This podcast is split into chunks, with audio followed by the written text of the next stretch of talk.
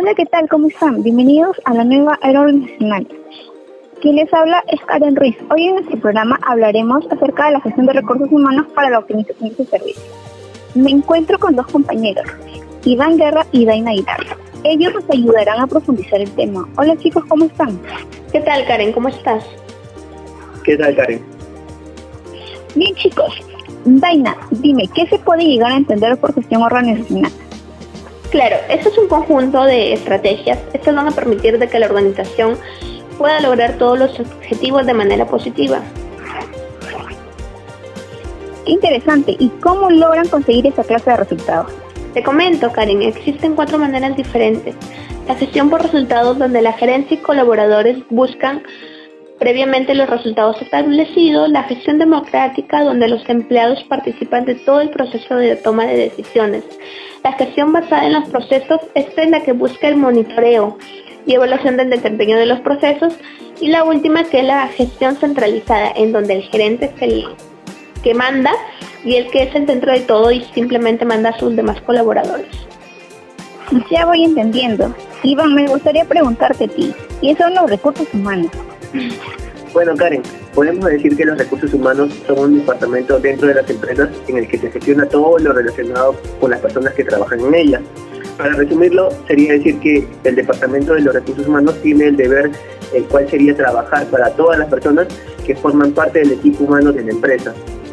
Entonces podemos decir que los recursos humanos no se enfocan en la producción en sí que tiene la empresa, ¿verdad? Exacto, Karen. Aunque no influencie directamente en la producción de una empresa, sí contribuye mucho en los que sí lo hacen. En este caso serían los trabajadores. Entiendo. Daina, dime, ¿qué funciones tienen que cumplir los de recursos humanos dentro de una empresa?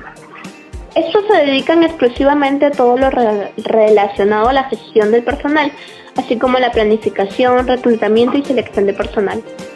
Ellos son los encargados de los cuestiones de personal, ¿verdad? Claro que sí, Karen. Asimismo, con la creación y mantenimiento del clima laboral, lo que es las remuneraciones y los incentivos, la seguridad y la higiene, y esos están encargados de todos los procesos que son los bonos, los premios, las ausencias y las jubilaciones con los despidos. Teniendo ya todo algo más claro, tengo una duda, Iván. Dime, ¿cuál es, Karen?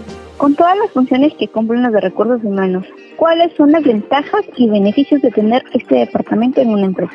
Bueno, Karen, tenemos ventajas y beneficios que pueden lograr tener una empresa y son mejorar y aprovechar las capacidades y habilidades de los trabajadores, aumentar el rendimiento, la calidad y la producción tanto del trabajador como de la empresa y la buena relación interpersonal entre los trabajadores que crea motivación y un buen clima laboral.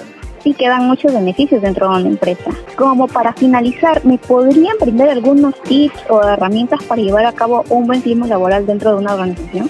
Sí, claro, lo primordial es tener un buen ambiente laboral, un ambiente positivo de apoyo con flexibilidad en el lugar de trabajo, que den autonomía a los colaboradores, reconocer los logros de los trabajadores y súper importante, lo que es crear un programa de desarrollo y aprendizaje para los trabajadores. Gracias chicos por su participación. Mi nombre es Karen Ruiz y esto fue la nueva era organizacional.